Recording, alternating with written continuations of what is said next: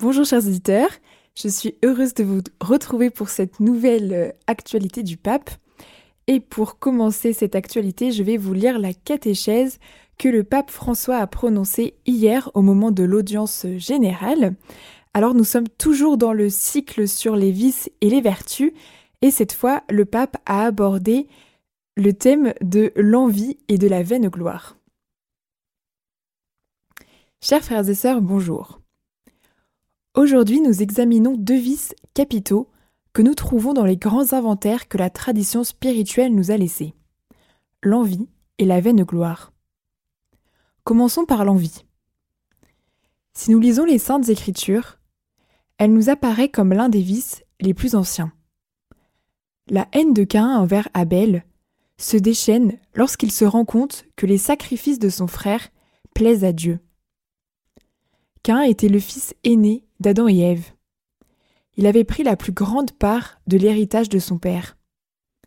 Pourtant, il suffit qu'Abel, son jeune frère, réussisse un petit exploit pour que Caïn se mette en colère. La tête de l'envieux est toujours triste. Son regard est baissé. Il semble continuellement sonder le sol. Mais en réalité, il ne voit rien. Car son esprit est enveloppé de pensées pleines de méchanceté. L'envie, si elle n'est pas maîtrisée, conduit à la haine de l'autre. Abel sera tué par Caïn, qui n'a pas supporté le bonheur de son frère. L'envie est un mal qui n'a pas seulement été étudié en contexte chrétien. Elle a attiré l'attention de philosophes et d'érudits de toute culture. À la base, il y a une relation de haine et d'amour. L'un veut le mal de l'autre, mais secrètement, il souhaite lui ressembler. L'autre est l'épiphanie de ce que nous voudrions être, et qu'en réalité nous ne sommes pas. Sa bonne fortune nous semble une injustice. Nous aurions sûrement, pensons-nous, mérité bien davantage ses succès ou sa bonne fortune. À la base de ce vice, il y a une fausse idée de Dieu. On n'accepte pas que Dieu ait ses propres mathématiques différentes des nôtres. Par exemple, dans la parabole de Jésus sur les ouvriers appelés par le Maître à aller à la vigne à différents moments de la journée, ceux de la première heure croient avoir droit à un salaire plus élevé que ceux qui sont arrivés en dernier. Mais le Maître leur donne à tous le même salaire et dit N'ai-je pas le droit de faire ce que je veux de mes biens? Ou alors es-tu envieux, Ou alors es-tu envieux parce que moi je suis bon? Nous voudrions imposer à Dieu notre logique égoïste. Mais la logique de Dieu est l'amour. Les biens qu'il nous donne sont faits pour être partagés. C'est pourquoi Saint Paul exhorte les chrétiens.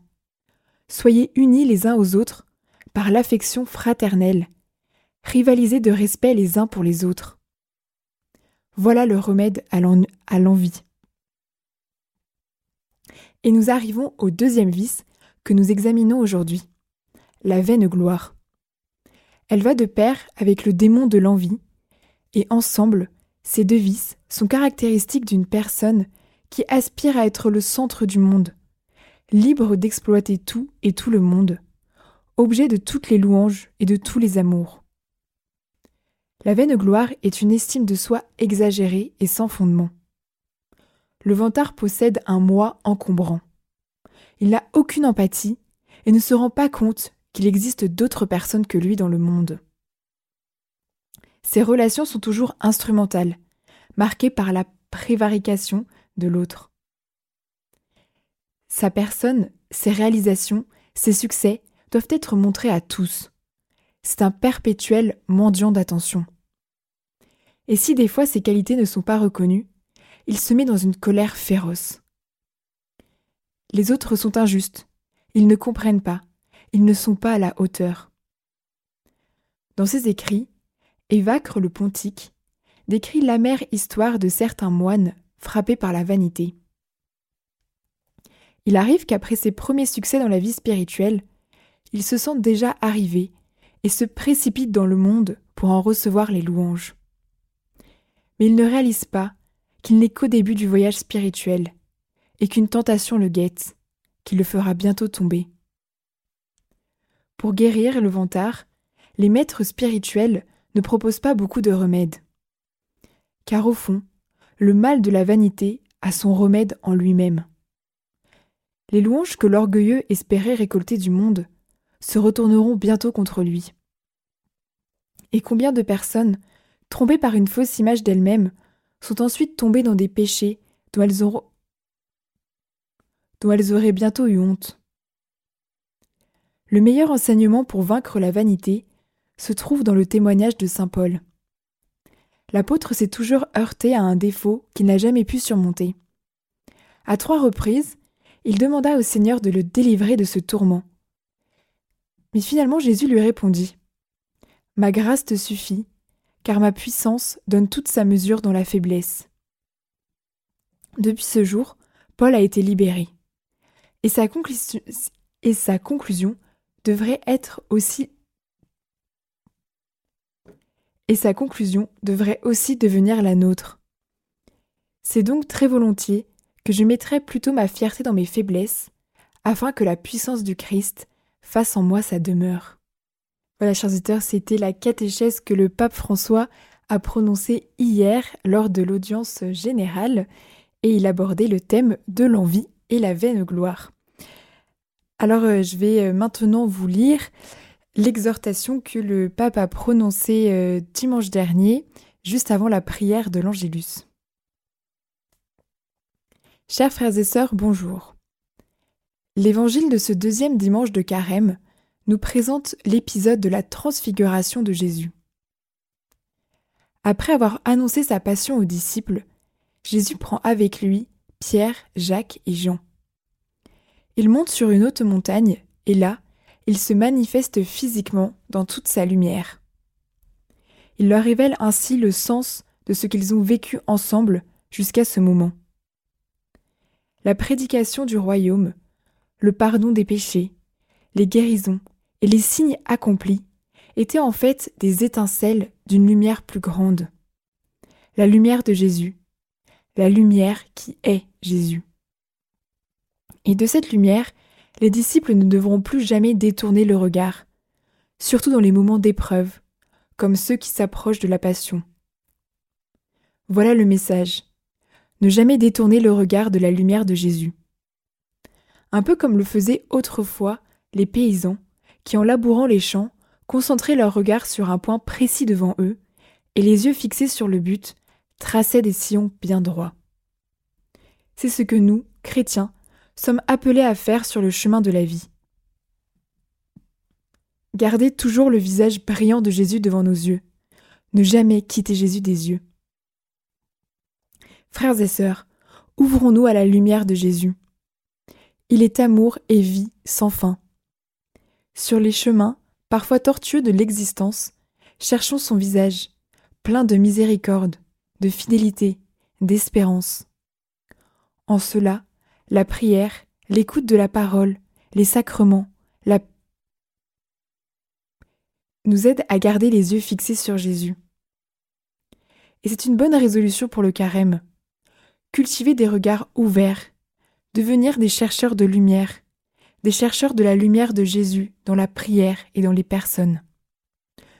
Demandons-nous donc, sur mon chemin, est-ce que je garde les yeux fixés sur le Christ qui m'accompagne?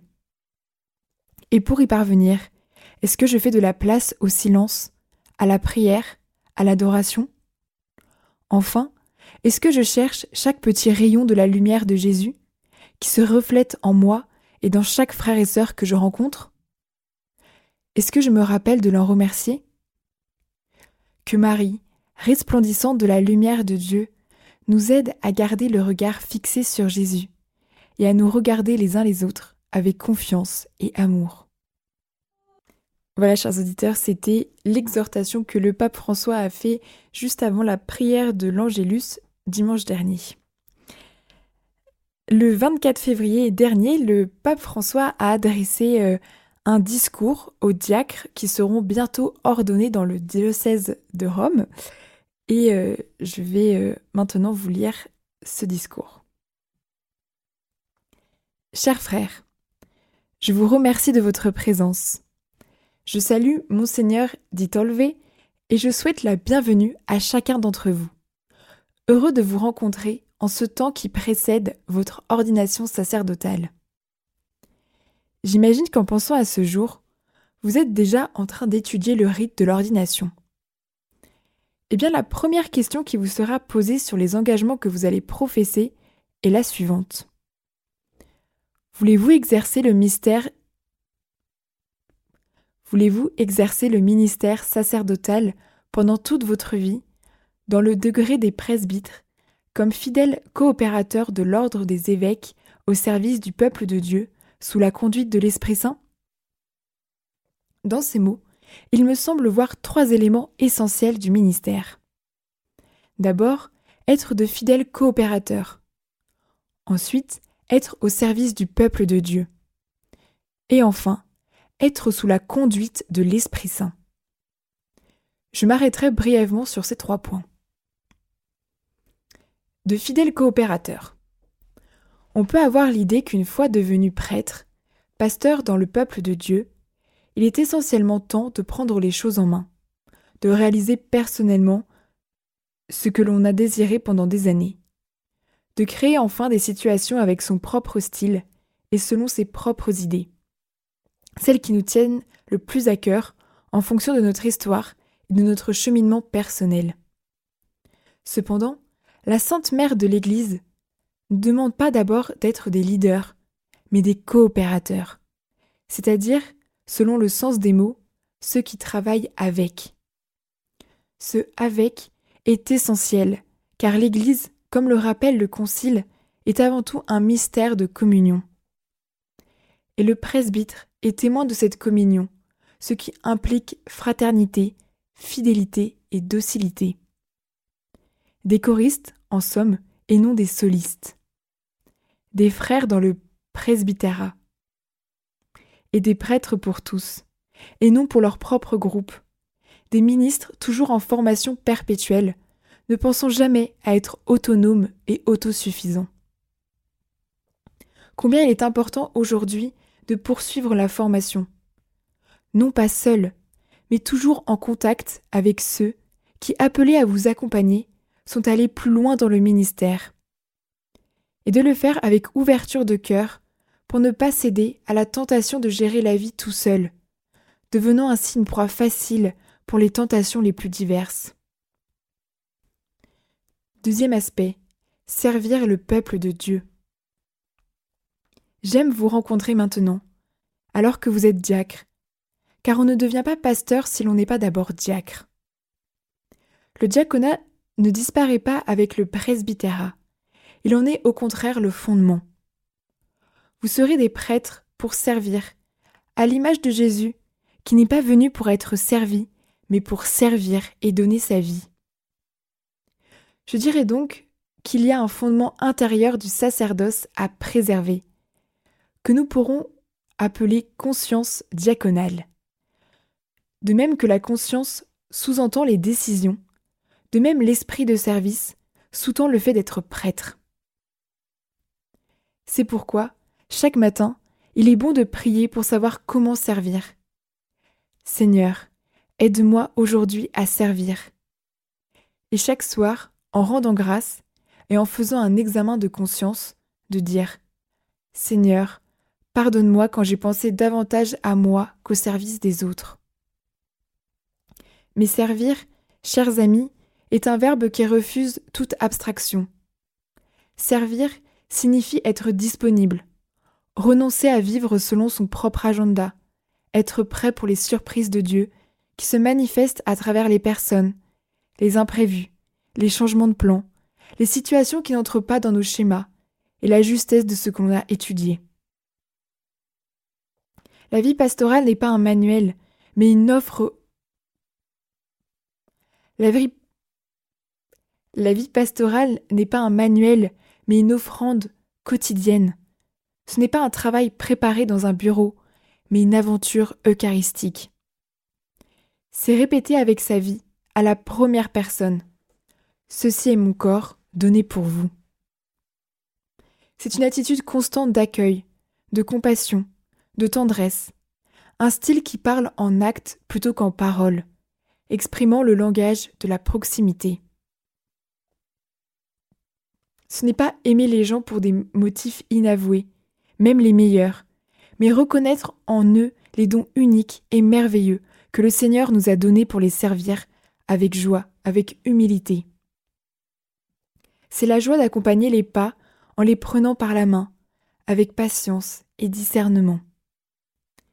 Et c'est dans cette lumière qu'avec la grâce de Dieu, nous surmontons le danger de ruminer en nous un peu d'amertume et d'insatisfaction quand les choses ne vont pas comme nous le voudrions, quand les personnes ne répondent pas à nos attentes et ne se, conforment pas à nos attentes. Nous en arrivons maintenant au dernier aspect, sous la conduite de l'Esprit Saint. À l'Esprit qui descendra sur vous, il est important de toujours donner la primauté. Si c'est le cas, votre vie comme celle des apôtres sera orientée vers le Seigneur et par le Seigneur, et vous serez vraiment des hommes de Dieu. Dans le cas contraire, lorsque vous comptez sur vos propres forces, vous risquez de vous, de vous retrouver avec un point dans la main. Vivre sous la conduite de l'Esprit, c'est passer de l'onction de l'ordination à une onction quotidienne. Et Jésus répand l'onction de l'Esprit sur nous lorsque nous sommes en sa présence, lorsque nous l'adorons, lorsque nous sommes intimes avec sa parole. Être avec lui, rester avec lui, nous permet donc aussi d'intercéder auprès de lui pour le peuple saint de Dieu, pour l'humanité, pour les personnes que nous rencontrons chaque jour. Ainsi, un cœur qui puise sa joie dans le Seigneur et qui rend les relations fécondes par la prière ne perd pas de vue la beauté intemporelle de la vie sacerdotale. C'est ce que je vous souhaite, chers frères, en vous remerciant pour votre oui à Dieu et en vous demandant, s'il vous plaît, de prier pour moi chaque jour. Chers auditeurs, voilà, c'était le discours que le pape a euh, prononcé devant euh, les diacres qui vont bientôt euh, être ordonnés prêtres dans le diocèse de Rome. Hier, mercredi 28 février, au lendemain de la fête de Saint Grégoire de Narek dans l'église latine. Alors, Saint Grégoire de Narek, c'est un moine du Xe siècle dont les écrits sont encore vus comme un modèle en Arménie. Eh bien, euh, au lendemain de cette fête donc importante pour l'Église latine, le pape a reçu au Vatican les membres du synode de l'Église patriarcale de Cilicie des Arméniens. Et donc, euh, il a fait euh, un discours aux membres de ce synode, discours que je vais vous lire maintenant.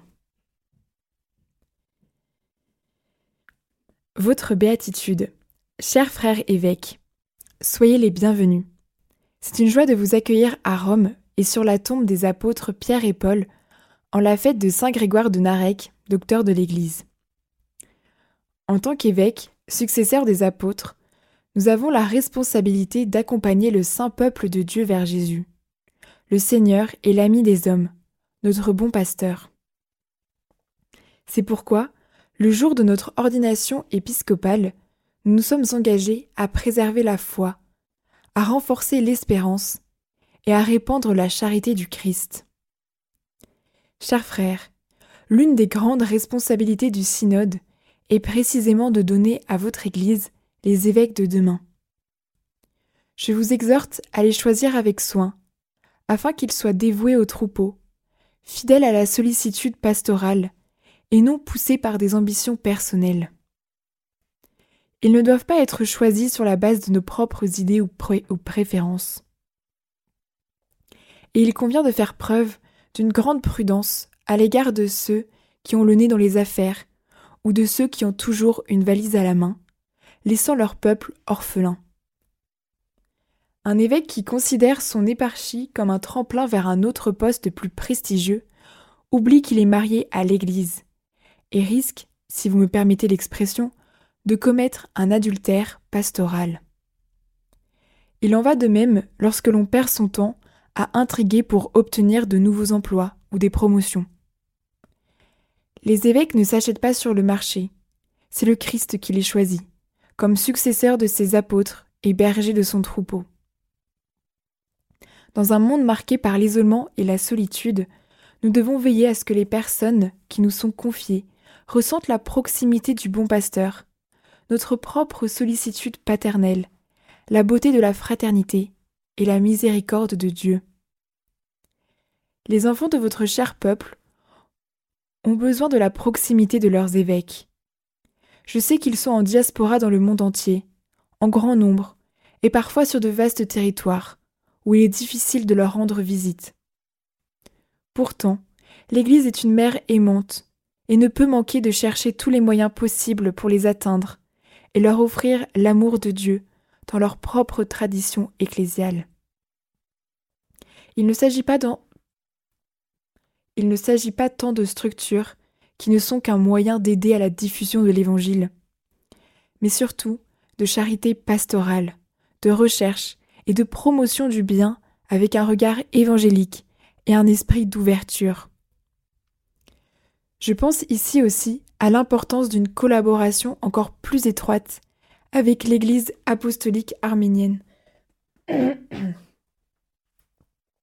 Chers frères, en ce saint temps du carême, nous sommes appelés à contempler la croix et à nous appuyer sur le Christ qui guérit nos blessures par le pardon et l'amour. Nous sommes appelés à intercéder pour tous, avec une grande largeur d'esprit. Comme Saint Grégoire de Narek, qui a prié Seigneur, souviens-toi de ceux qui, dans le genre humain, sont nos ennemis, mais pour eux, accorde-leur accorde-leur le pardon et la miséricorde. Avec une remarquable clairvoyance prophétique, il a ajouté N'extermine pas ceux qui me claquent la mâchoire, mais transforme-les. Bannis les conduites terrestres, vicieuses, et implante la bonté en moi et en eux. Frères, avec les prêtres, les diacres, les personnes consacrées et tous les fidèles de votre Église, vous avez une grande responsabilité. Saint Grégoire, l'illuminateur, a apporté la lumière du Christ au peuple arménien, qui a été le premier, en tant que tel, à accueillir cette lumière dans son histoire. Vous êtes donc les témoins et en quelque sorte les premiers-nés de cette lumière. Une aube appelée à faire briller les rayons de la prophétie chrétienne dans un monde qui préfère souvent les ténèbres de la haine, de la division, de la violence et de la vengeance. Vous me rappellerez peut-être que votre Église n'est pas nombreuse. Mais souvenons-nous que Dieu aime faire des merveilles avec les petits. En ce sens, ne manquez pas de prendre soin des petits et des pauvres, en donnant l'exemple d'une vie évangélique, loin du faste des richesses et de l'arrogance du pouvoir, en accueillant les réfugiés et en soutenant les membres de la diaspora comme des frères et des sœurs, des fils et des filles. Je voudrais partager avec vous une autre chose que je considère comme une priorité. Priez beaucoup, notamment pour conserver la perspective intérieure qui vous permet de travailler en harmonie, en discernant les priorités de l'Évangile, celles qui sont chères au Seigneur. Comme le dit l'ancien adage latin, préserve l'ordre et l'ordre te préservera. Veillez à ce que vos synodes soient bien préparés, à ce que les questions soient étudiées avec soin et évaluées avec sagesse, et à ce que les décisions, qui visent toujours et uniquement le bien des âmes, soient appliquées et testées avec prudence, cohérence et compétence, en, garantissant avant tout une totale transparence, y compris en ce qui concerne les finances. Les lois doivent être connues et appliquées non par esprit de légalisme, mais parce qu'elles sont les instruments d'une ecclésiologie qui permet même à ceux qui n'ont pas de pouvoir de faire appel à l'Église avec des droits pleins et clairement codifiés, et de ne pas se retrouver à la merci des puissants. Une autre réflexion que je voudrais vous confier concerne la pastorale des vocations.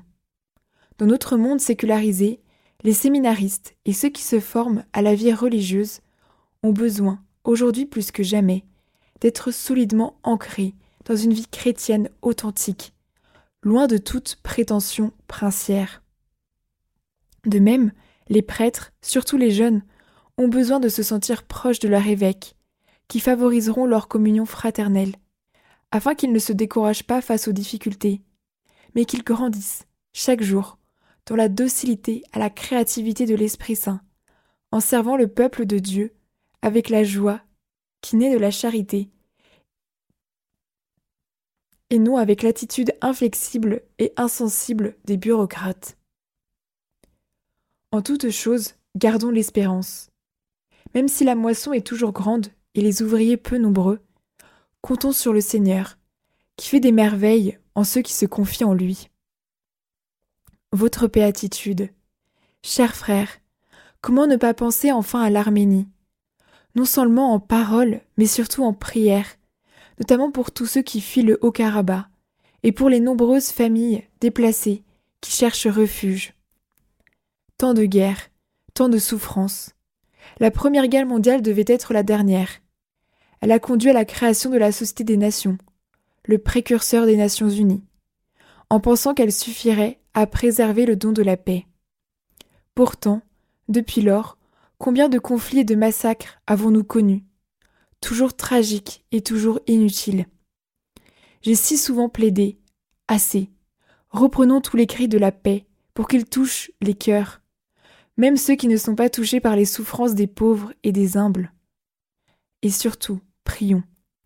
Je prie pour vous et pour l'Arménie, et je vous demande, s'il vous plaît, de prier pour moi. Je vous remercie de votre présence et de votre ministère. Avant de donner ma bénédiction, je voudrais réciter une prière de Saint Nercé le Gracieux. Je vous demande de la réciter avec moi, en attendant le jour où, si Dieu le veut, nous pourrons le célébrer sur le même autel avec nos frères et sœurs de l'Église apostolique arménienne. Seigneur Tout-Puissant, fais miséricorde à tous ceux qui croient en toi, sur mes bien-aimés et sur ceux qui me sont étrangers, sur ceux que je connais et sur ceux que je ne connais pas, sur les vivants et sur les morts. Pardonne aussi à mes ennemis et à ceux qui me haïssent pardonnez les fautes qu'ils ont commises à mon égard, et soulage-les de la méchanceté qu'ils ont envers moi, afin qu'ils deviennent dignes de ta miséricorde. Afin qu'ils deviennent dignes de ta miséricorde. Aie pitié de tes créatures, et sur moi, qui suis un multiple pécheur. Je vous remercie. Voilà, chers auteurs, c'était le discours que le pape François euh, a prononcé devant les membres du synode de l'Église patriarcale de Cilicie des Arméniens.